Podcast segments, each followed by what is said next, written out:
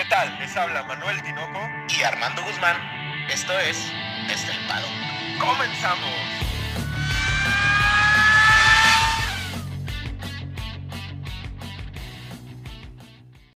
Tinoco, tres palabras. Hace diez años. Hace diez años era 2012, Armando, ¿no? O, o, o, ¿De qué es lo que vas a empezar a hablar hoy, viejo brujo? ¿Por qué hay que rememorar al 2012, cabrón? Tinoco, es que, ¿sabes qué? Creo que algo que, que es bien, bien importante para todos nosotros que somos nuevos en la Fórmula 1 es conocer la historia, Tinoco. No sé qué creas tú.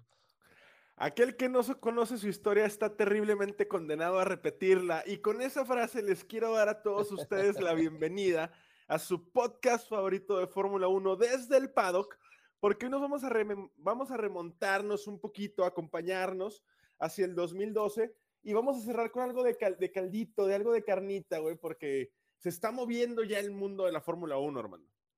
Tenemos muchas, pues por ahí estuvimos diciendo que no había noticias y que dijeron, ándele, Tinoco y Armando, por, por andar de habladores, ahí les van las noticias, ¿no? Para que se chinguen, pero bueno, acompáñenos hasta, el 2012. ¿Qué sucede al inicio de la temporada del 2012, Armando? Mira, Tinoco, haz de cuenta que ahorita es buenas noches, antier fue buenas tardes, y hasta el 2012, vámonos con los buenos días, Tinoco. el 2012, Tinoco, hay, hay, varias esencias, ¿no? Fíjate que estaba cuando empezaba todo este 2021, que pues obviamente eh, queda marcado como uno de los pues de los campeonatos más importantes de la historia de la Fórmula 1, pues empezaban a nombrarse ciertos años, ¿no? Siempre escuchábamos, no, que 2012, no, que 2009, no, que este 1999 y escuchábamos como todos estos 2016, eh, ¿no? Que todos estos grandes eh, campeonatos en donde hubo batallas cerradas. Sin embargo, pues ya por ejemplo hablamos también, ¿te acuerdas de aquel eh, campeonato? No recuerdo ahorita el, el, número exacto, pero cuando Nicky le gana Nicky Lauda le gana por punto cinco a Prost, ¿te acuerdas? Que le gana por medio punto. Este, y ahora, Tinoco, pues vengo a contarte la historia del famoso 2012 y no es lo de los mayas, Tinoco, no es el fin del mundo. No se iba a acabar el mundo, güey, ahí. No se iba, pues a lo mejor la Fórmula 1 pensaba que sí, por eso dijeron, bueno, una última temporada buena, ¿no? bueno, vamos a, a, darles un preámbulo del 2012. En el 2012 regresa Kimi después de haber estado en el, en el rally, en el Mundial de Rally. Ferrari se presentaba con una pretemporada bastante mal. Eh, por ahí Weber quería quitarse de encima la presión de un joven Sebastián Vettel, que venía de ser este bicampeón. Ya, ya era Sebastián Vettel el bicampeón, ¿no? Ya, ya hablábamos del Red Bull, pues medio dominante en esa época. Y en McLaren estaba, eh, por mucho que me duela decirlo, Hamilton y Jenson Button, que los dos ya eran campeones del mundo, güey. Más o menos así se presentaba la parrilla, güey. Así es, de hecho, Kimi, pues era como este, este, como, ah, ya gané, ¿no? Me, voy a ver qué, ahora qué consigo, ¿no? Y, por eso se había ido al, rally. El tema Weber y Vettel Tinoco es, es, bien interesante. Weber, a pesar de que tenía el, el, mismo carro que Vettel, pues no había tenido como que esta suerte de campeón. Y Vettel venía de esos dos años que pues realmente el Red Bull sí había dominado, Tinoco, pero el 2012 nos tenía preparado una paridad increíble que pues todo comienza en Melbourne, ¿no? El Melbourne, yo creo que lo más interesante de, de esta temporada es que se da algo muy parecido al 2021. Algo que hablábamos mucho en 2021 era, bueno, este es un circuito este, Red Bull o es un circuito Mercedes o es un circuito Ferrari de acuerdo a las características de, los autos, y esto pasa mucho en, esta, en, este, en este año.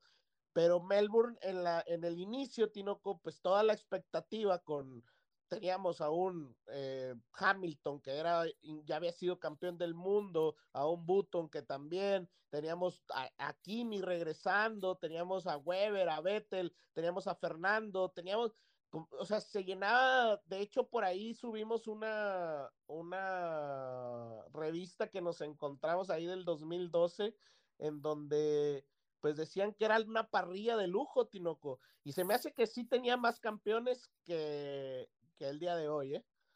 Sí, tenía más campeones, pero no sé si era mejor parrilla o era peor parrilla.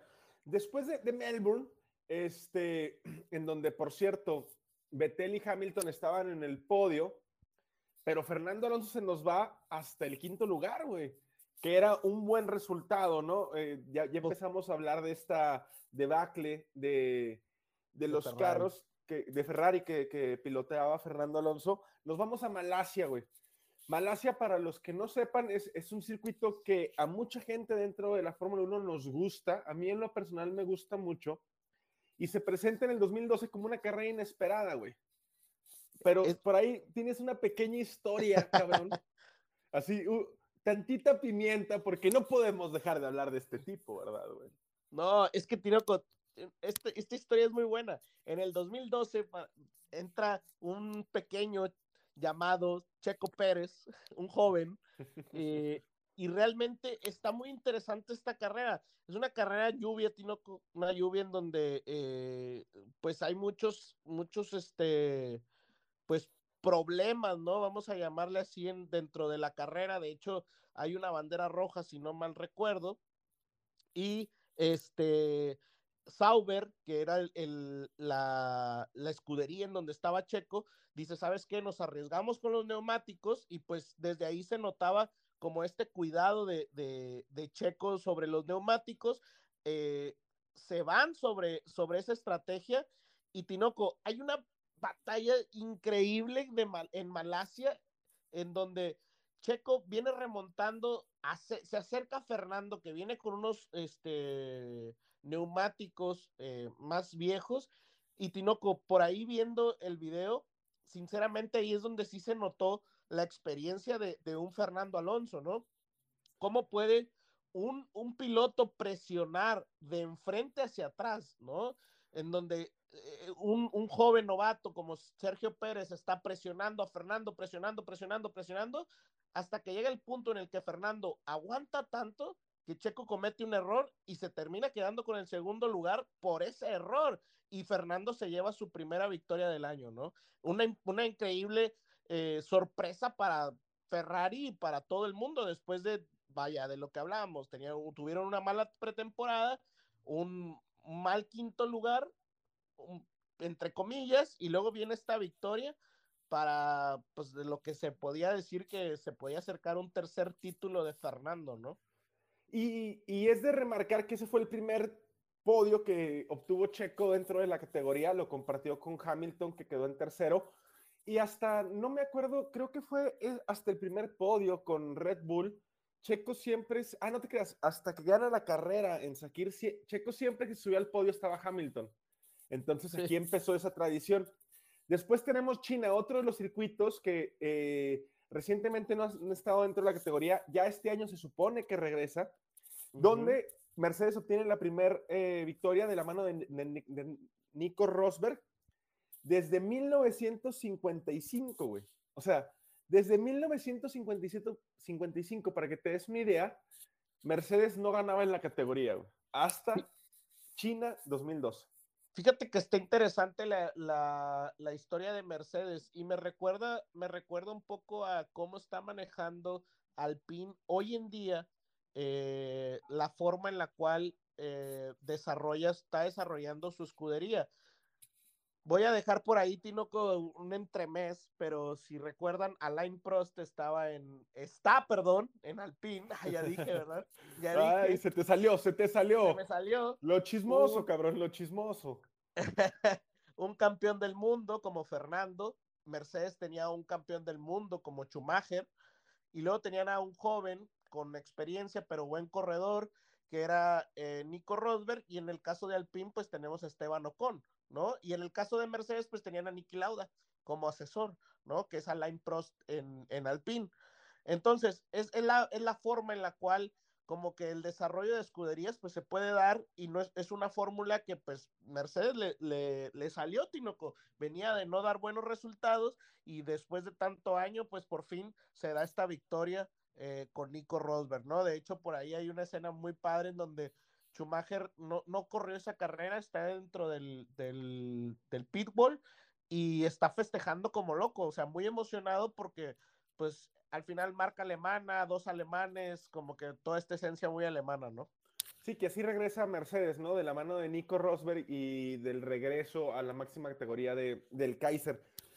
Pero, ¿qué estaba pasando en Red Bull, güey? O sea, tenemos que había ganado Ferrari en Malasia, que había ganado Mercedes en China.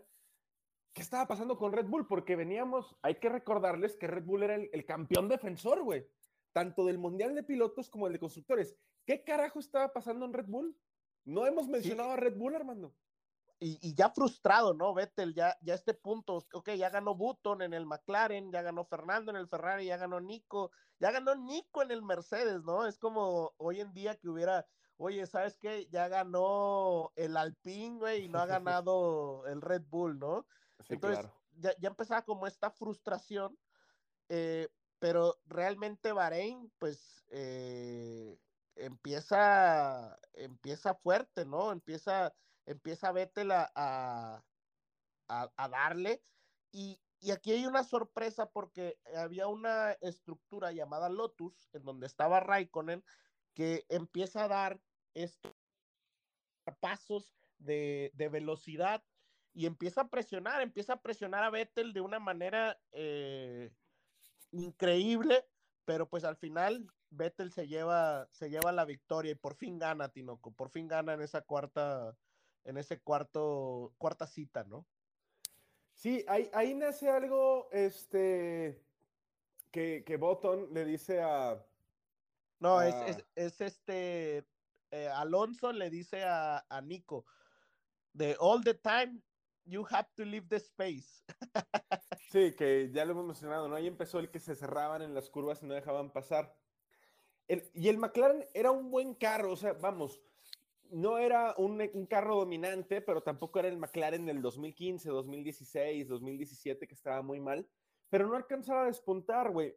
En la carrera de España se da que se acomoda mucho las cosas a Pastor Maldonado y su Williams y tiene una pelea increíble por el primero entre Alonso y Pastor Maldonado en el Williams, güey.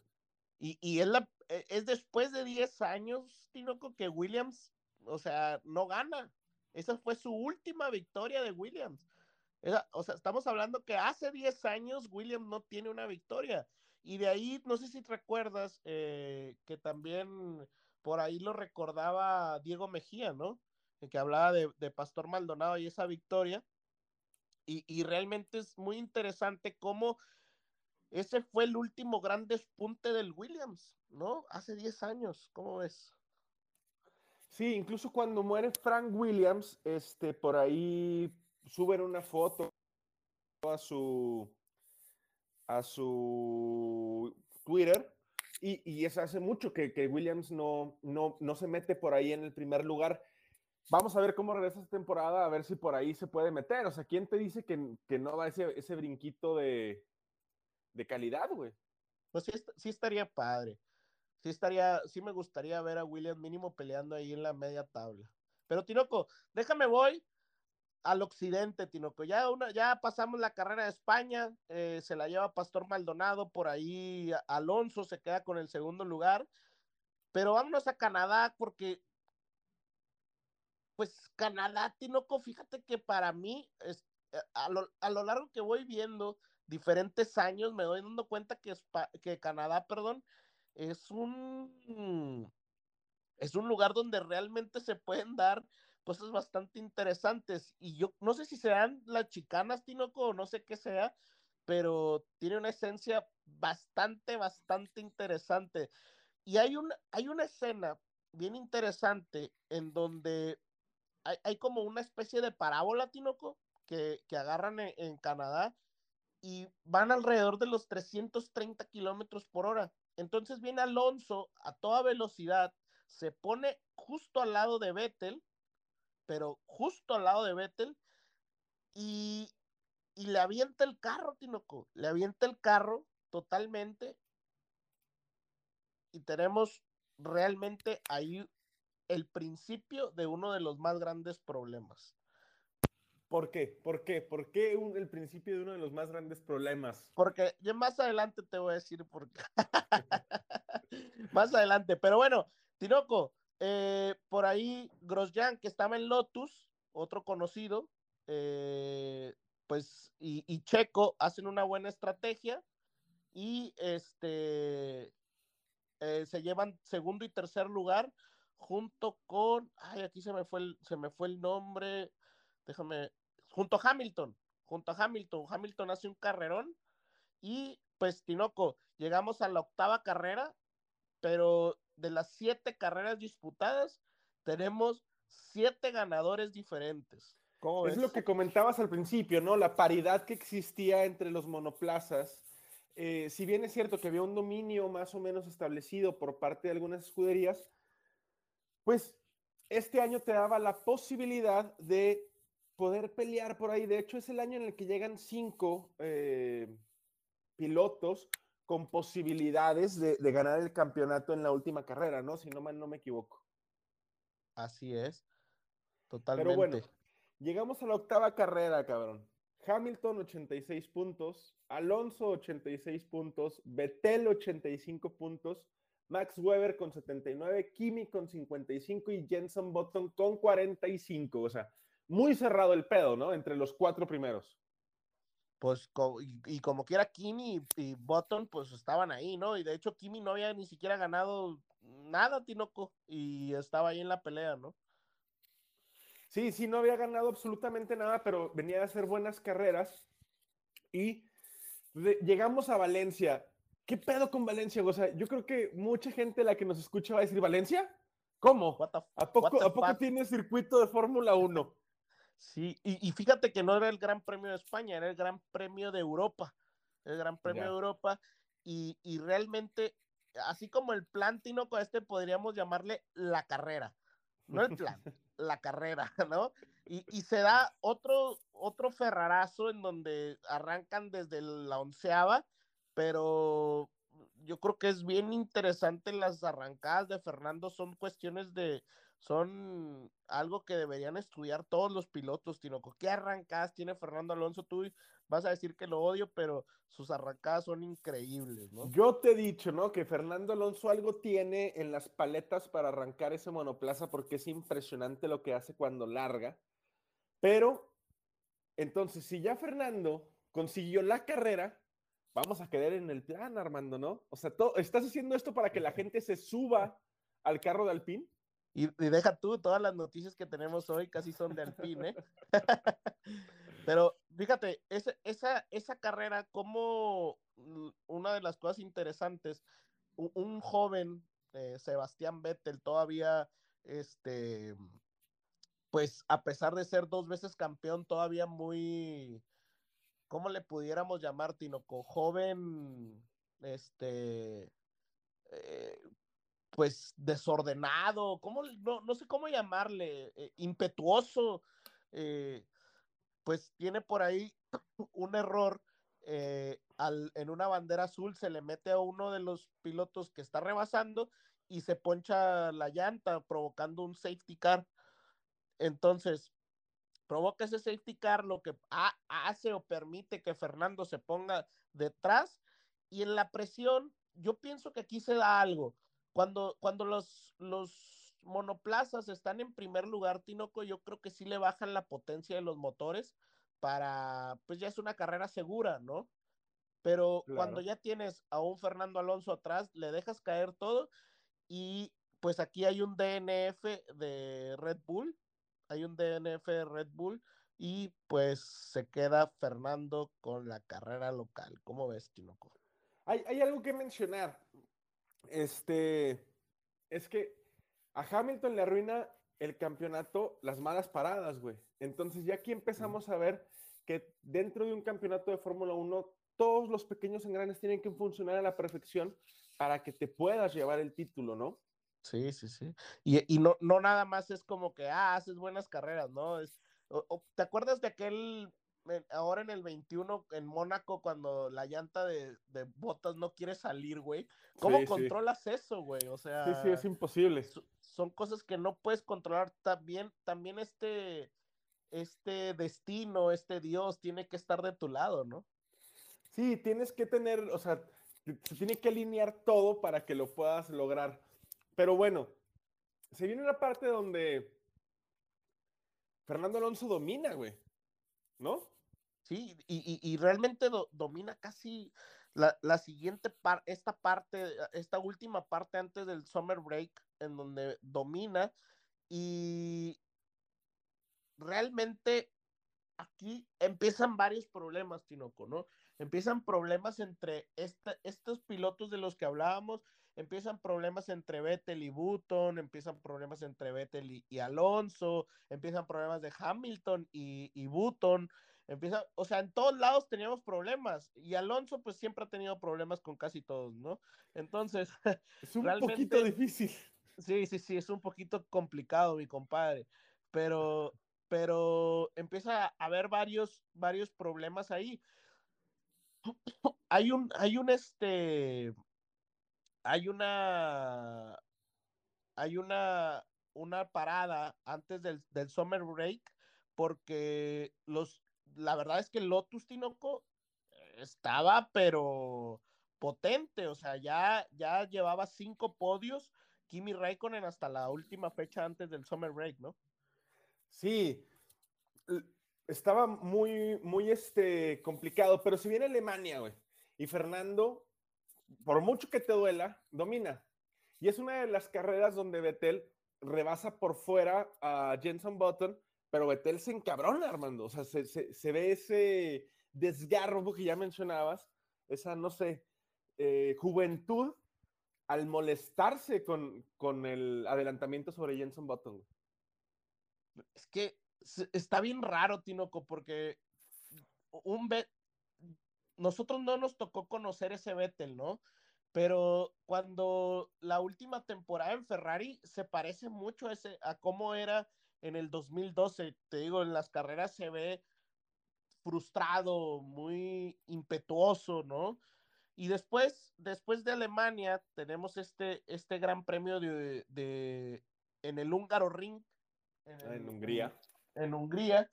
Y, y, Hamilton, después de haber sido DNF en Alemania, se lleva una, una victoria, ¿no? Se lleva una victoria dominante totalmente en el McLaren, porque el McLaren, Tino, con el 2012, si funcionaba bien, funcionaba increíble, ¿no? Sí, o sea, o, te iba de, de, de, de, lujo o te iba horrible, cabrón. Entonces, sí, sí, sí, no había así nos vamos a, al, al, al, parón de verano, ¿no? Ya, ya lo comentabas, Kimi Raikkonen con sus cinco podios en Lotus prometía que luego ya tendremos que platicar de cómo Kimi Raikkonen por ahí casi pone en bancarrota a Lotus, pero nos vamos al summer break con Alonso con 164 puntos, Weber 124, Vettel 122, Hamilton 117, Raikkonen 116 y Jenson Button ya con 76, que es el que estaba ya bastante lejos, ¿no, güey? Sí, ya Button ya estaba fuera, pero Tinoco, a ver, si te estoy digo que Alonso tenía 164, Weber 124 y Vettel 122, y yo te dijera en ese punto, Alonso fue campeón del mundo, ¿me creerías? No, porque si lo dijeras lo tendrías que decir con mucho coraje. Entonces, nada más por eso no te creo, cabrón. Pues no, continuemos, Tinoco, nos vamos a Spa, Franco Shams. Spa. Spa Franco Shams, mi circuito favorito, güey. Nos encontramos como, con lo que ya comentabas, ¿no? Cuando el McLaren iba bien, o sea, el McLaren del 2012, cuando iba bien, iba muy bien, cabrón. Entonces, llegamos a Spa Franco Champs con un McLaren dominante desde las prácticas, güey. Pone a todos a temblar, pero es que la paridad entre McLaren, Red Bull, Red Bull, Lotus y Ferrari estaba impresionante. Pero se viene alguien, cabrón, que lo van a reconocer, güey. El grosllanazo, Tinoco. El grosllanazo. Así le pusimos, así el hizo, grosllanazo. Hizo una chuza a Lobotas en Hungría, cabrón. Oye, sí, güey, sí, sí, sí, de hecho sí se parece. Pero acá, eh, fíjate, estaba viendo un video del 2012 de Lobato, ¿no? Ajá. Y pues ya sabes que Lobato, así como tú eres fan de Hamilton, él es fan de, de Alonso. Ah, no, ¿verdad? Me equivoqué. Pero él es súper fan de Alonso. güey. Y él decía que fue el día en que Dios quiso que Alonso sea campeón por tercera ocasión, ¿no? No dijo que en ese año, güey. Pero dijo que fue el día en que Dios quiso que Alonso sea campeón por tercera ocasión. Y es que Tinoco, el, el Lotus pasa, eh, yo creo que, ¿qué te gusta? 20 centímetros al lado de la cabeza de Se me Fernando, se me recordemos. hacen muchos 20, güey. Sí, re- recordemos que, que este, de hecho no es el, no es el, el Lotus, es un, es un este Force India, si no mal recuerdo. Sí, es el. Force India de, del, Ah. del chino, de este, Eh. del japonés, de este, ay, no me acuerdo cómo se llama. No me acuerdo ahorita, pero sí, el un compañero de, Force India. de de Checo. Era un Sauber. Era un Kobayashi. No, no, era, era, un, era un Force India, según yo. Bueno, no me acuerdo. El caso es que pasa, o sea, Román se lleva al, al Force India y le pasa por enfrentito al, al, al casco de, de, Fernando. Sin el halo, se hubiera llevado la cabeza, o sea, de plano, ¿no, Tinoco? Sí, le- una, un hacha contra la cabeza, cabrón. Es un verdugo de la Edad Media, ese carro, ¿no? Se ve impresionante cómo sale volando. Si lo pueden ver, es uno de los choques más impresionantes que yo he visto. Bueno, de las carambolas y esta situación que le pasa cerquita a Fernando Alonso. Sí, sí, es muy impresionante. Ahorita, pues con el, con el halo, pues es, es precisamente para esto se puso, pero estamos hablando de una, una época distinta de la Fórmula 1. E- Es Al final- impresionante, perdón, Tinoco, pero es impresionante que en 10 años ha avanzado la seguridad de manera increíble. O sea, yo creo que incluso en esos años lo que pasó con Grosjean, pues no, no hubiera sobrevivido, ¿no? No, no creo que hubiese sobrevivido. eh, pero bueno, eso tuvo mucho que ver de la mano de Jen Todd, ¿no? Es el antiguo presidente de la FIA que se encargó de Sí. siempre ir hacia la seguridad. Al final de esa carrera, eh, en, en Gana Spa Button. gana, gana Button sin problemas, o sea, mu- muy sencilla la victoria para Jenson Button. E incluso hace algo así medio a lo Max Verstappen, ¿no? Que se frena y, y arranca patinando las llantas y comparte el podio con Vettel y con Raikkonen una vez más. Oye, pero entonces eso que hizo Max realmente no es nuevo, güey. Y ya lo he visto en varios videos, ¿eh? En el 99 a Mika Hakkinen le gustaba hacerlo, acá Button, o sea, ya he visto varios que es una celebración que era común, ¿no? Era común ese, en años anteriores. Y, volvemos a lo mismo de que a Max le gusta como estas cosas de, de la De antigua Fórmula antaño. 1, ¿no? Sí, justo, justo Sí, iba, sí. iba a decir que, que habías comentado tú en un podcast que te recordaba a estos campeones de, de antaño y pues tiene los mismos gustos, cabrón, básicamente, güey. Sí, sí, sí. Y Tinoco, nos vamos al templo de la velocidad, a Italia. Nos vamos a Italia, nos vamos a Italia. Y Tinoco, pues realmente pensé que, o sea, en Monza los, los, los tifosi, pues esperaban que todo fuera bien, pero Fernando Alonso las cuales le va absolutamente mal, queda en décimo. Y este, pues nada, aquí volvemos a ver un increíble Fernando Alonso en el arranque y será la segunda controversia. La primera fue en Canadá, Tinoco, cuando Alonso intenta esquivar a Betel, pero ahí no estuvo fuerte. Pero acá, en la otra parabólica que tenemos durante el año, eh, Vettel le avienta el carro totalmente, le avienta el carro, pero exageradamente, en donde 340 kilómetros manda a Fernando sobre la grava, Tinoco. Y no sé si tenga habilidades para el, para el, Para el rally, qué pedo, pero es impresionante cómo logra sostener el auto sobre la grava y lo vuelve a meter a pista, güey. O sea, realmente eso sí es algo muy, muy impresionante. De hecho, hasta le ponen 20 segundos de penalización a Vettel porque fue algo sumamente peligroso. Y de hecho lo dice en, el radio, lo dice Fernando Alonso, de que, güey, vamos a 340 kilómetros, ¿me quieres matar o qué? ¿No? Sí, algo, algo tiene este Fernando Alonso de capacidad para el rally. Me recordó un adelantamiento de Kimi también hacia los rally. Este, pero bueno, eso ya es otra historia. Al final de la carrera gana, gana Hamilton y, y el viejo sabroso, Chiquito Pérez, nuestro checo de oro, se cuela por ahí en el segundo lugar donde casi por un pelo de rana calva, cabrón, le gana la Sí, carrera a. Hamilton, ¿eh? Se dan un tirote también, güey. Oye, Tinoco, pero no dices tú y no eras súper fanático de Vettel, que era muy buena persona, y acá estamos viendo que así como que muy bueno, también ya ves con lo del Multi 2-1 y todo, como que no se Era me hace como joven, ¿no sea- te acuerdas cuando tú eras joven cómo eras de, de sanguinario? Eres sanguinario. Tinoco, pero pues bueno, eh, eh, él es desgraciado, ¿no? Pues sí, es, un poco desgraciado. ¿Cómo terminábamos después de esta carrera en los puntajes, Armando? Teníamos por ahí Alonso con 179, se subía Hamilton con 142, Raikkonen lo teníamos en tercera posición, le- eh, paso a pasito Tinoco con 141, Vettel 140, perdíamos a Weber y perdíamos a Button, ¿no? Ya, ya con mucho menos puntos. Sí, se, se empezaban a descolgar. Con, este, con estos puntajes llegamos a la decimocuarta fecha en Singapore Rake, una pieza que también me gusta mucho, que también se está planteando que regrese a la Fórmula 1. Se supone que sí, está, sí. está, está ahí, ¿no? Sí, sí, sí. Raikkonen puntuó en 12 de 13 carreras y en este punto está en la pelea del campeonato sin ganar ninguna carrera, güey.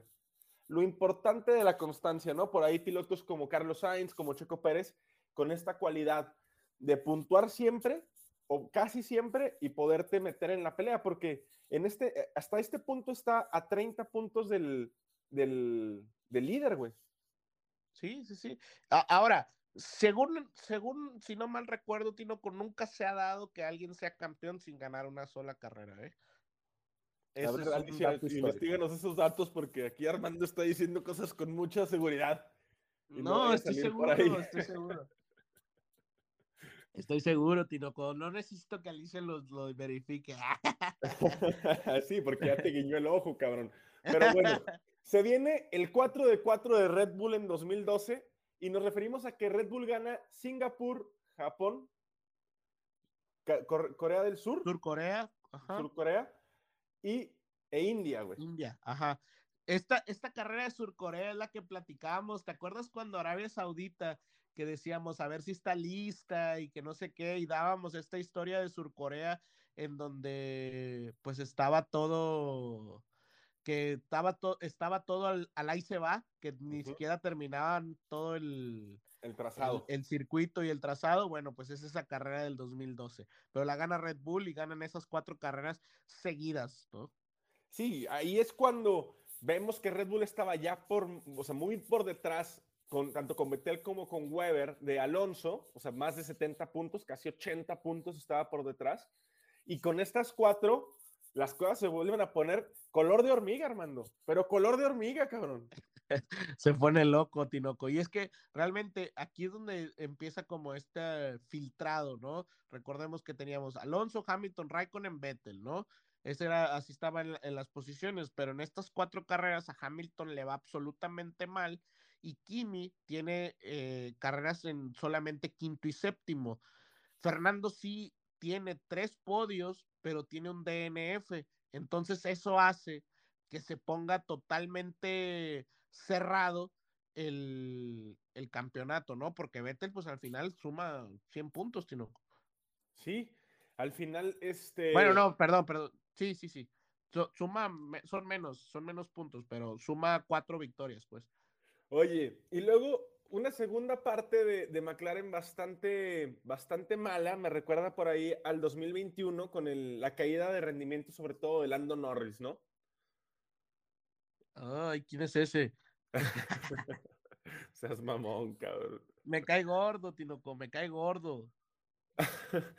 En Japón también nos encontramos con que Kimi este, comete un error, lo que hace que Fernando Alonso sea un DNF. Imagínate perder 25 puntos por una cosa que no es tu problema.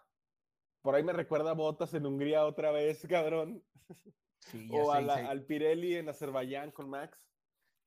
La, la verdad, e- ese es. Tú ¿tú qué piensas, Tinoco? ¿Eso es lo más cruel de la Fórmula 1 o del automovilismo en general? Yo creo que lo más cruel, sí, claro. La, la, nos lo demostró Hamilton en Abu Dhabi, ¿no? La crueldad de, de este deporte es abrumadora, güey. Avasalladora totalmente.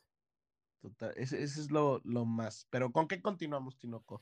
No, pues llegamos a la cita número 18 en Abu Dhabi, que en esta temporada no fue la última carrera, sino fue la antepenúltima, uh -huh. donde por fin, por fin, cabrón, o sea, tuvieron que pasar 18 carreras para que tu piloto favorito, que realmente sí es tu piloto favorito, uh -huh. Kimi Raikkonen se llevara una muy merecida victoria después de puntuar, escúchame bien, en 16 de 17 grandes premios.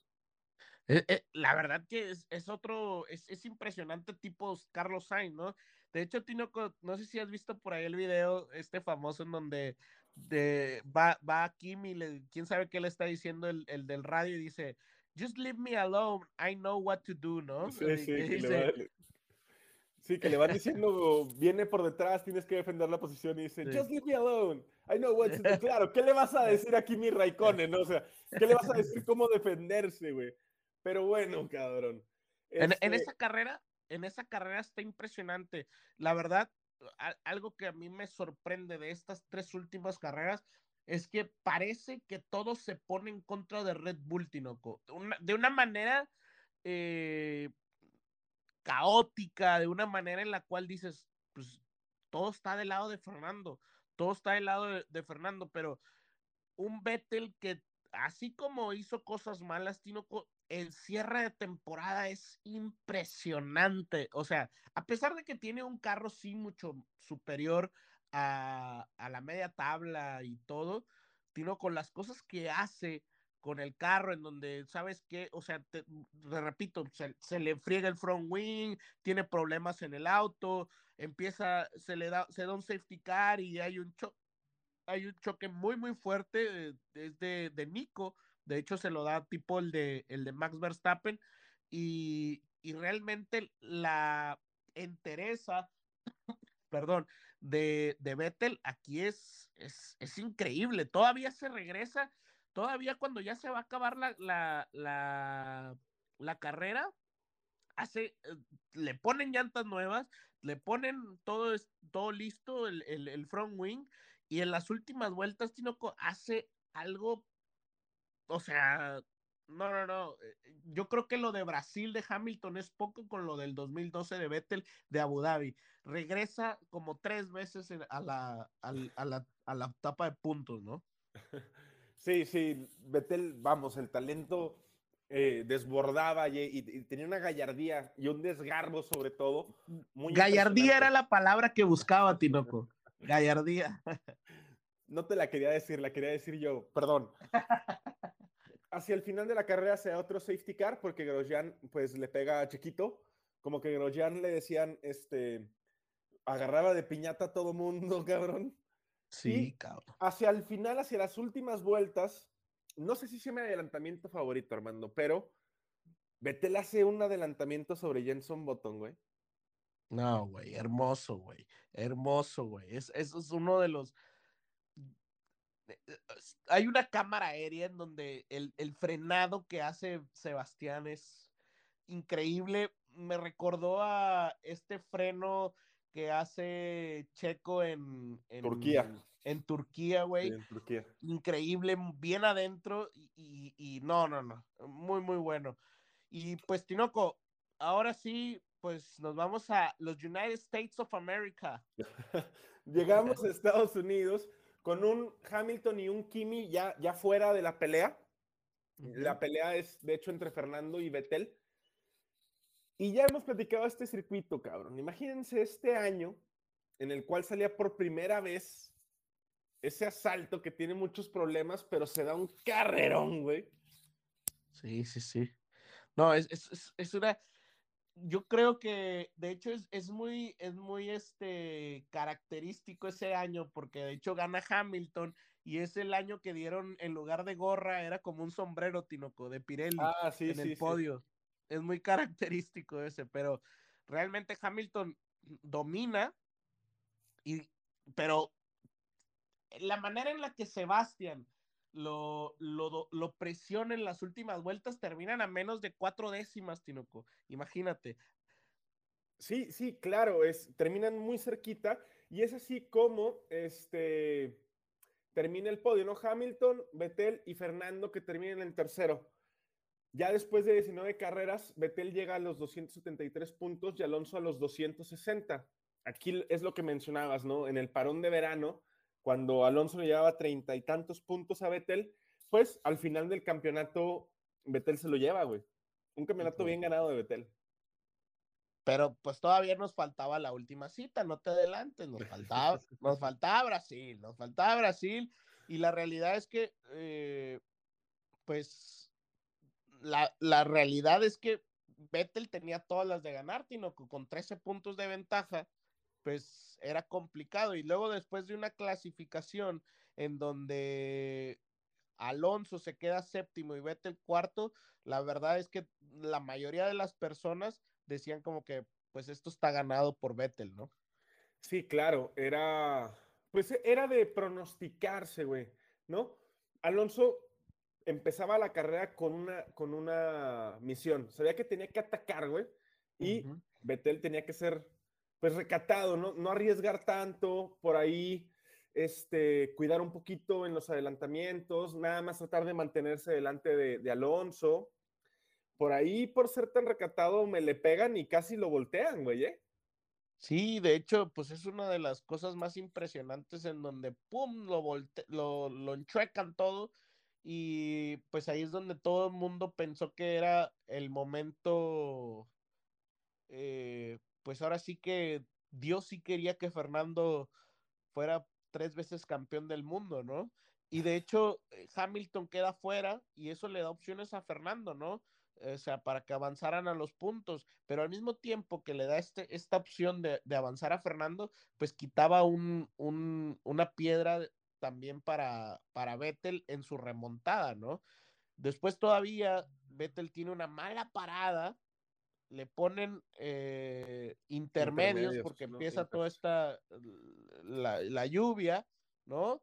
Pero empieza todo, todo un problema y empieza a llover cada vez más, Tinoco hay un, el, el, chino, el Kobayashi que, que decías de Sauber, pues era acá como un tipo Sunoda muy agresivo.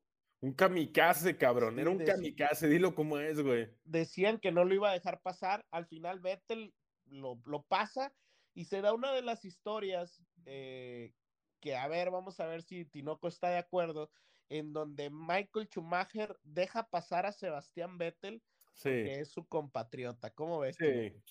Sí, claro, este, se abre totalmente en una curva, ¿no? Se abre y le da toda la cuerda de la curva y lo deja pasar. Este, ya hemos hablado en alguna ocasión, Armando, de la gran amistad y el gran, eh, pues no sé, apadrinamiento que tuvo Michael Schumacher con Sebastián Vettel. Yo creo que esto fue lo último, o de lo último, o de lo más vistoso que hace Michael Schumacher con Sebastián Vettel, y no creo que demerite en nada el campeonato de Betel, ¿eh? En nada, güey. Tinoco, híjole. No, hombre. Entonces, tú dices que, híjole, no. Cuando es de los tuyos, no pasa nada, ¿no? No, pues es mi punto de vista. O sea, e, en opiniones como en los colores, Armando, la que te guste, nomás. Oye, pero al final, pues Fernando hace su trabajo, se queda con un segundo lugar, hizo lo que podía pero pues eh, por ahí Sebastián llegó hasta el sexto lugar, si no mal recuerdo, y se queda con el campeonato del mundo, Tinoco. Hay una escena bien impresionante en donde está festejando Sebastián y hacen una toma de Fernando con la cara totalmente ida. De hecho, hay hasta un sticker, ¿no? Hay un sticker ahí de, en donde, pues de burla, ¿no? De burla de cuando estás así como ido y no sabes ni qué pedo.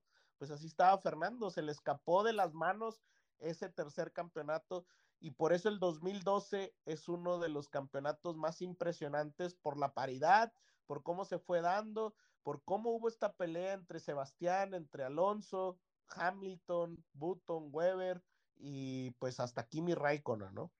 Hay que, hay que mencionar una cosa que también es muy cierta y que no te va a gustar. Ese Ferrari no estaba para pelear un campeonato del mundo. Lo que hace no. Fernando Alonso con esa Ferrari es impresionante, güey. Porque es- Totalmente. ese Ferrari sí no debió haber peleado un campeonato del mundo, al menos no durante tanto tiempo. güey.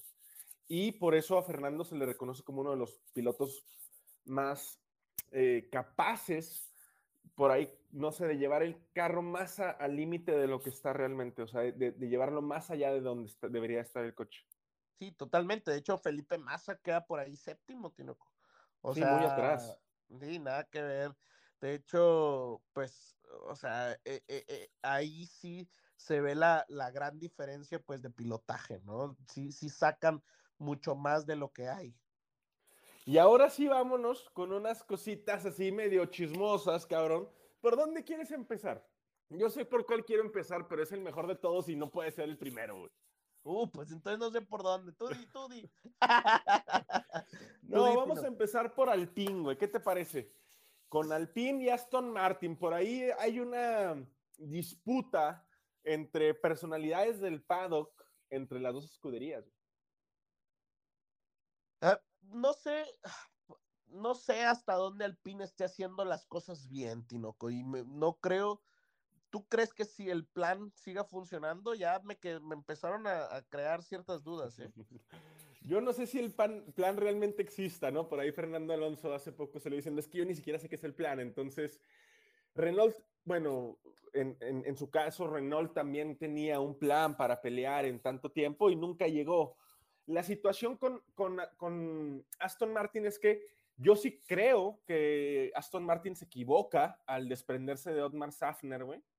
Otmar Ajá. Safner tiene mucho tiempo dentro de la categoría tiene mucha experiencia sobre todo, o a mi parecer tiene mucha experiencia en el hecho de generar buenos resultados con poco dinero, que es hacia donde quiere caminar la Fórmula 1. Y no me desharía de él ante un cambio de normativa tan fuerte. Pero eh, creo que Stroll es, es, es un hombre de negocios y los hombres de negocios son desesperados, ¿no?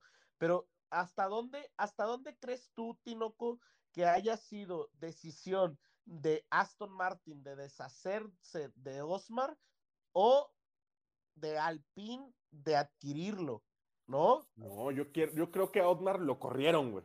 Así como corrieron a Checo. A mí, se, a mí, me, a mí me suena Sí, a mí que también, corren a Otmar creo. Safner, güey. O sea, no es, no, es, no es posible que Alpine está agarrando las, las, las sobritas, pero reestructurar un equipo así a un mes que inicie la temporada, dos meses, no, eso, es, eso es un enojo del momento, güey. Pues por eso, por eso te digo que qué tan raro está el plan, ¿no? Porque también se deshicieron de Cyril Abiteboul Ujú. y luego este año se despiden de, ay, se me fue el nombre del, del que era el, el, el principal, y entra Osmar y deja tú. También se va Line Prost, que por ahí lo ¿Quién decía, ¿no? Carajo, la- ¿quién carajo le dice adiós a la Improst, Armando? ¿Quién en su Exactamente. sano güey. juicio dice, no, no quiero un asesor técnico que fue campeón del mundo, no lo quiero. Ahí Pero está. ya no, y, deja tú, ya no entiendo nada, porque el problema es que ya no entiendo nada, porque después, este, por ahí Fernando tuitea de que, de que algo se estaba cocinando y viene Fa- Flavio Briatore, que es uno de sus asesores en Renault, eh, cuando fue campeón del mundo, pero entonces tiene, tiene pleito esa persona con, con Alain Prost, no, pero ¿qué te cuesta tener a dos personas allí? No- o sea, no comprendo. Por ahí Prost también pone un tweet, este, quejándose, tú sabes quién pone, ¿no? Así como diciendo, la pelea está ahí, está dentro. No era la Entonces- forma de despedirnos, quedamos de anunciarlo juntos y de Ajá, repente ajá. ustedes anuncian, tenía razón. Sí, bastante tóxica la relación, güey, lo que sea de cada quien, pero sí me parece un error de Alpine de deshacerse de Alain Prost, ¿no? Totalmente. Ahora, ahora esta reestructura que está realizando eh, Alpine. Aston Martin, perdón, Aston, Aston Martin. ¿tú la ves bien? Sí, vamos, eh, el tipo que traen de, de principal, este crack, eh, ya se ha encargado de, de equipos dentro de la Fórmula 1, estaba con BMW Sauber, cuando Vettel era un jovencito de pruebas, después se encargó de toda la parte del deporte motor de BMW en las diferentes categorías, vamos, no es nuevo, A mí lo único que me da miedo es, o bueno, no miedo, recelo, lo que me daría recelo a mí, güey, es, se viene una reestructuración muy grande y estás poniendo a alguien que si bien ya estuvo dentro de la categoría y si bien ha estado dentro del mundo motor, pues no está tan empapado, ¿sabes? O sea, esa transición va a ser demasiado drástica, güey. Claro, claro. Y se está, se está equivocando. A mi juicio se está equivocando. Ya trabajó con Betel, esa parte le puede ayudar, ¿eh? Ahora, y, también por ahí se da una contratación de, de Aston Martin, eh, del jefe de aerodinámica de Red Bull. Eh, ahora, eh, no es, no, obviamente no, no estamos hablando de, del, mero mero mitotero, estamos hablando de otro, de un jefe de aerodinámica, este, pero, pero la realidad es que Tinoco, e, e, este Aston Martin está agarrando unos de aquí, unos de allá, unos de acá y está formando un equipito bastante competitivo. Sí, claro. Sí, o sea, vamos, rearmar un equipo después de que todo el talento se está fugando es muy sencillo, pero el hecho de que tengas mucho talento no quiere decir que de un año para otro vayas a dar un brinco de calidad. Yo sí veo a Aston Martin después del 2025 muy posicionado dentro de la categoría, pero no el año que entra, güey. Y desesperarte y empezar a cortar cabezas, pues sí, eres un millonario y todo, pero también hay que tener paciencia, ¿no? Y creo que Osman no venía haciendo mal trabajo, ¿eh? De hecho, creo que, creo que su problema fue los buenos resultados de 2020, ¿no? O sea, esos, esos buenos resultados de 2020 le crearon unas falsas expectativas a Lawrence Stroll del 2021 y pues se cayó de su del pedestal en el cual estaba, ¿no? Porque realmente si nos vamos a, a, a las estadísticas en el 2020, pues mucho se dio gracias a, a, Checo y no, por, no porque sea mexicano, sino que realmente sacó algo que no había en el, en el monoplaza, ¿no? Siempre estuvo ahí y, y de hecho por ahí cuando se da la, la, que corren a Checo, seguramente dejó de compartir datos porque fue cuando vimos la caída de, de, de Lance Stroll, ¿no? Sí, claro, no, eh, no nada más era el monoplaza, también había que pilotearlo. Vamos a ver qué pasa con Aston Martin. Se va a BWT de Aston Martin. Por ahí también va a recaer, según los rumores del paddock, en Alpine. ¿Cómo te, cómo te caería un Alpine rosa, cabrón? Bien feo. Sí, sí, sí, vi unos renders que están circulando ahí, claro, de fanáticos en las redes sociales. Pero por ahí está más o menos. ¿Con quién te quieres brincar ahora, Armando? ¿Con quién? No, pues, ¿qué, vámonos con las, con las, este, con lo que está proyectado de calendarización, ¿no, Tinoco? ¿Cómo ves? Sí, claro. Eh, acaba, bueno, también ah, cambian un poquito las regulaciones, regresamos a una hora y media de prácticas. Ajá. No sé si la regulación vaya a ser tan buena, o sea, vamos a ver muchos tiempos muertos, creo yo, güey. Pero, pero es que es necesario. Por ahí eh, estaba viendo por qué según la FIA, pues obviamente por los cambios aerodinámicos y los cambios en, en, los neumáticos, pues es necesaria más información. Y yo lo veo bien. Sí creo que vaya a haber tiempos muertos, pero lo veo bien porque, pues para, para los equipos, ¿no? Ahora, también desde un punto de vista de espectáculo, creo que hubiera sido mejor que nada más hubiera una hora, ¿no? Porque entre menos desarrollo, pues a lo mejor este pudiera ser más más este, igualado, pero al mismo tiempo pues se puede dar contraproducente, ¿no? Sí, cambia por ahí esa parte. También hay un cambio en los horarios, ¿no, Armando? Un cambio que nos beneficia a nosotros un poquito. Sí, creo que, fíjate que se me hace que esto sí lo hacen adrede para, los, para nosotros de Occidente, porque pues normalmente las prácticas, sino cuando las vemos, ¿no? las vemos siempre en repetición o nos toca ver la segunda práctica porque la primera es a las 3, 4 de la mañana y ahora todo lo recorren alrededor de dos o tres horas. Entonces, pues la idea es que sea un poco más tarde. ¿Qué tan tarde? Dos horas, es más o menos lo que va a cambiar. Ahora, también, quién sabe cómo se vaya a ajustar en, en, todos los lugares, porque ya ves que a veces pues varía, quién sabe.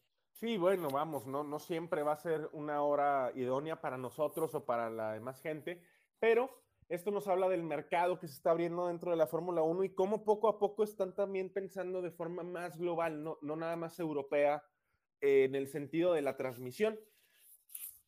Eso, eso me parece fantástico y es un apunte necesario de hacer.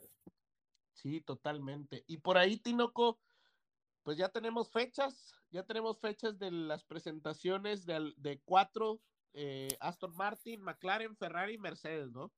Sí, ya tenemos por ahí, al final, en enero siempre estamos hablando de eso, ¿no? De que ya queremos ver eh, las nuevas liveries, sobre todo los nuevos carros, porque al principio se hablaba de que iba a haber muchas partes specs. Las partes specs son partes que la categoría proporciona para que todas sean iguales. En este caso me parece que algo de la suspensión y así, pero muchos eh, desarrolladores de los carros estaban nerviosos por esa parte y a mí lo que más me, me gustaría ver no es tanto eh, la livery, que claro, es muy bonita y llama mucho la atención, pero cómo conceptualizaron el reglamento a las diferentes marcas, güey. Y tenemos esas cuatro, que por favor repítenos las fechas, hermano. De Aston Martin es el día 10 de febrero, McLaren el 11, Ferrari el 17 y Mercedes el 18. Ahora, Tinoco, fíjate que no hay que dejarlo llevar. Realmente eh, estos, estos este, lanzamientos, me, me, preguntaba un amigo, oye, güey, ¿por qué hacen el lanzamiento? Y todo lo que, y, y, y, luego no le toman fotos para cambiarlo y que no sé qué, y la competencia. No, obviamente sí hay piezas las cuales sí son las que van a utilizar, pero nunca, nunca, nunca, nunca, según la gente experta eh, del periodismo de la Fórmula 1, nunca nos podemos guiar por lo que vayamos a ver el día de las presentaciones. Ni siquiera en los, en los test no, de pretemporada te puedes guiar, cabrón. Imagínate en una presentación. Pero siempre son eventos muy chingones. Si es la libre, o si ya, ya salen todos los patrocinadores, sale el color del monoplaza, sale más o menos la, la filosofía con la que va a correr el monoplaza esa temporada. Eh, es más que nada mercadotecnia y de McLaren nada más mencionar que no nada más presentan en el MSL 36, que es como se va a llamar el nuevo monoplaza, sino presentan los de todas sus categorías. Por ahí presentan el INNI de, de Pato el mismo día y presentan un supercar, me parece, para el WEC el mismo día la verdad que el marketing que hacen es hermoso, Tinoco. Es impresionante la manera en la cual hacen toda esta, toda esta salida de, de, información, ¿no? Vamos a meternos ahora sí con los Mercedes que cambian el color. Regresamos a las flechas plateadas. Por ahí me preguntaba ayer una amiga si me iba a gustar el, el nuevo tono del Mercedes y, y, yo creo que sí, ¿eh? Sí me, sí me gustaría ver de nuevo los coches plateados de Mercedes en la parrilla. Y, oye, Tinoco, y así como te gustaría ver a las flechas plateadas de Mercedes, ¿no te gustaría que se te apareciera Hamilton así de que, ay, mi título, ay, mi título. Vamos a hablar de eso, ¿no? Del silencio que está existiendo dentro del, de, de, de, Mercedes, de la presión que están haciendo, que yo quiero arrancar este, este último diálogo de los chismes de la Fórmula 1 diciendo que me parece total y completamente una estupidez que la FIA como órgano regulatorio se deje presionar por cualquier escudería y por cualquier piloto. La Fórmula 1 va a seguir siendo la Fórmula 1 con y sin Hamilton y que lo presiones le quita veracidad al órgano regulatorio e intenta quitarle veracidad al título de Max, que es lo que más me molesta, güey. Y, a ver, al final es lo que busca. O sea, eh, a ver, el tema Hamilton, que Hamilton no saben si va a regresar. Ok. ¿Qué, qué busca? Busca que ese título eh, quede manchado por, por Masi, ¿no? Porque ¿qué es lo que buscan? Que, ah, ok, si tienes que correr a Michael Masi y a no me acuerdo qué otro oficial. A Nicolas Tombasi a Nicolás Tombasi. Los tienes que correr. Al momento que tú los corres, les estás dando la razón que el, que el 2021 fue mal guiado por los, los comisarios. Eso quiere decir que el título está sucio, ¿no? Entonces, eso es lo que buscan. Ahora, la realidad es que Tinoco, la, la Fórmula 1, más allá, y, y, te, va, te va a molestar lo que voy a decir, pero más allá de todo, no creo que haya hecho tan mal trabajo Michael Massey, ¿eh? El problema es, el problema es que no hubo una, no hay una, una conceptualización o criterio el cual sea ecuánime en, todo, en todos los, o, el criterio sea en todos los aspectos igual, ¿no? O sea, necesita haber un, una, comisión la cual viaje a las veintitantas fechas, las cuales sean siempre los mismos comisarios, se tomen siempre las mismas este, decisiones. decisiones y entonces no haya estos problemas. Pero la solución no es correr al güey que, que No, lleva claro, tantos años de, claro. de, de- de llevar este, este proceso. El proceso no es, el proceso, Michael Massey no está mal, lo que está mal es el proceso. Entonces, ¿qué necesitamos? Que continúe, una, para que no manche el campeonato de 2021, dos, para que entiendan que siempre las regulaciones o las reglas van a estar por encima de cualquier participante, y tres, para que podamos tener una Fórmula 1 que tenga mejores procesos, güey. Si no tenemos a la persona que se equivocó, pues no vamos a tener cómo, cómo eh, hacer los cambios hacia un bien, güey, ¿no? Claro, el escenario de la Fórmula 1 hubiera rebasado a cualquier director de carrera. Y el despedir a Michael Massey, que, que claro, ya también salió el nuevo presidente de la FIA, que no recuerdo cómo se llama, porque es de Medio Oriente y tiene un nombre bien complicado, güey. Sí. eh, a decir que sí los habían retirado del organigrama, pero era como para que protegerlos. O sea, también salió a decir que, que no era tan así lo que estaban haciendo con Mercedes, ¿no? A mí me parece que es algo de mercadotecnia, porque se empezó a salir un poquito de las manos en redes sociales. Pero la situación sería no penalizar, o sea, no crucificar a una persona, o sea, no fue Michael Massey el que se equivocó, güey, no, no es tan así, o sea, no es, la culpa la tiene este cabrón, no, no es tan así, ¿verdad? O sea, es todo un órgano el que se tomó malas decisiones y que las estuvo tomando durante toda la temporada. No fue Y- en Abu Dhabi. Y, y es que también a lo mejor es culpa de nosotros, ¿eh, Tinoco? Porque no, no, no me refiero exactamente a nosotros, me refiero a todos los que a lo mejor, y no que nos escuche tanta gente, pero la realidad es que muchos de, de nosotros decimos, "Gua- teníamos hasta un capítulo que se llamaba ¿Qué eres Masi? ¿no? Entonces, eh, también le echábamos la culpa, ponemos su nombre en los errores, pero no solo es él, ¿no? O sea, eh, quizás es el que da la cara, pero teníamos un consejo en cada una de las carreras, ¿no? Claro, es, es, es parte de un equipo, es la cabeza de un equipo. Lo que tienes que hacer es generar un reglamento que no tenga estas interpretaciones difusas para que siempre se aplique de la misma manera, ¿no? Que a mí se me haría la forma... Lo que está haciendo Mercedes no me parece mal desde un punto de vista conceptual, Armando, para que me entiendas. No me parece mal que pidan que haya una regulación más estricta, que pidan que haya un suelo más parejo para todos, que pidan que siempre se estandaricen ciertas decisiones. Eso no me parece mal, güey. Yo creo que eso va en pos de una nueva Fórmula 1, de una, de una competencia más sana. Lo que me parece una pendejada es decir, quítame ese cabrón o no regreso. Pues no regreses, es lo que le debería decir la Fórmula 1. Totalmente. Y Ahora, es- de ti Toto Wolf y es que- Mercedes, cabrón. Es que Tinoco te va, te vas con, te vas sobre, sobre cosas eh, que son criterios, o sea, es como el árbitro del básquetbol o el árbitro del, del, del fútbol, güey, o incluso los umpires, güey. Pues es criterio, güey, lo que estás viendo en ese momento de acuerdo a las reglas que existen, ¿no? Claro. que, que obviamente hay cosas las cuales pues te ayudas de la tecnología, como por ejemplo, a lo mejor una fuera de, de lugar que se ayudan con la tecnología y pues a lo mejor acá los, los límites de pista, ¿no?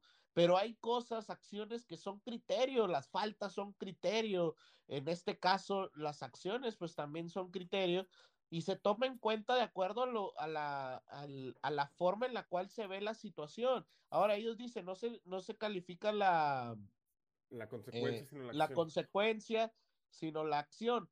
Yo creo que sí se debe calificar la consecuencia totalmente, Tinoco. No es lo mismo que choques ah, en, una, en una última carrera eh, peleando por el campeonato del mundo para ocasionar un safety car, a que si lo haces en la primera carrera y no pasa absolutamente nada, ¿no? A final de cuentas, la FIA se protege un poquito y pone que se va a dar la resolución de toda esta junta que va a inspeccionar el Gran Premio de Abu Dhabi un día antes del inicio de la temporada. Pero Entonces, ¿por qué, güey? pues No porque ni modo que Hamilton te diga, ah, ¿lo quitaste? Ah, no. Ah, entonces no corro mañana. Pues no corras, cabrón. O sea, yo Pero- creo que lo hacen así. Yo creo que lo hacen por eso, Armando.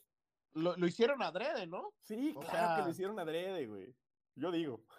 Ahora, ahora, es impresionante cómo también en Mercedes en sus redes sociales solo pone cosas de George Russell porque no sabe absolutamente nada. Bueno, en teoría no sabe absolutamente nada, pero te puedo asegurar que está todo eh, amaestrado totalmente por un por un titiritero, Tinoco. Claro, o sea, como Metallica y Master of Puppets, güey, por supuesto. Pero vamos a ver qué sucede. La FIA tiene, antes de que inicie la temporada, una oportunidad buenísima para sentarle los pies a todos los pilotos, güey. Porque si se lo sientas al siete veces campeón del mundo, todos los demás van a entender, güey. Y No, está la- empezando una la- la nueva verdad- presidencia. La verdad, podría queda aprovecharla. mal como campeón, güey. O sea, la, la- hay que Sí, ser qué bueno que ya no es campeón, es ex campeón de la Fórmula 1, ¿sí? Por favor. Es siete veces campeón, Tinoco. Sí, pero ya es ex campeón. O sea, no es el actual defensor, no es el campeón defensor. sé que lo dices. pero bueno. Tinoco, excelente podcast el día de hoy. Nos alargamos, pero pues bueno, vimos el 2012, vimos Alpine, vimos este tema Aston Martin, eh, Hamilton y pues bastantes cosas, Tinoco. Hay que ir preparando el siguiente podcast. Claro que sí.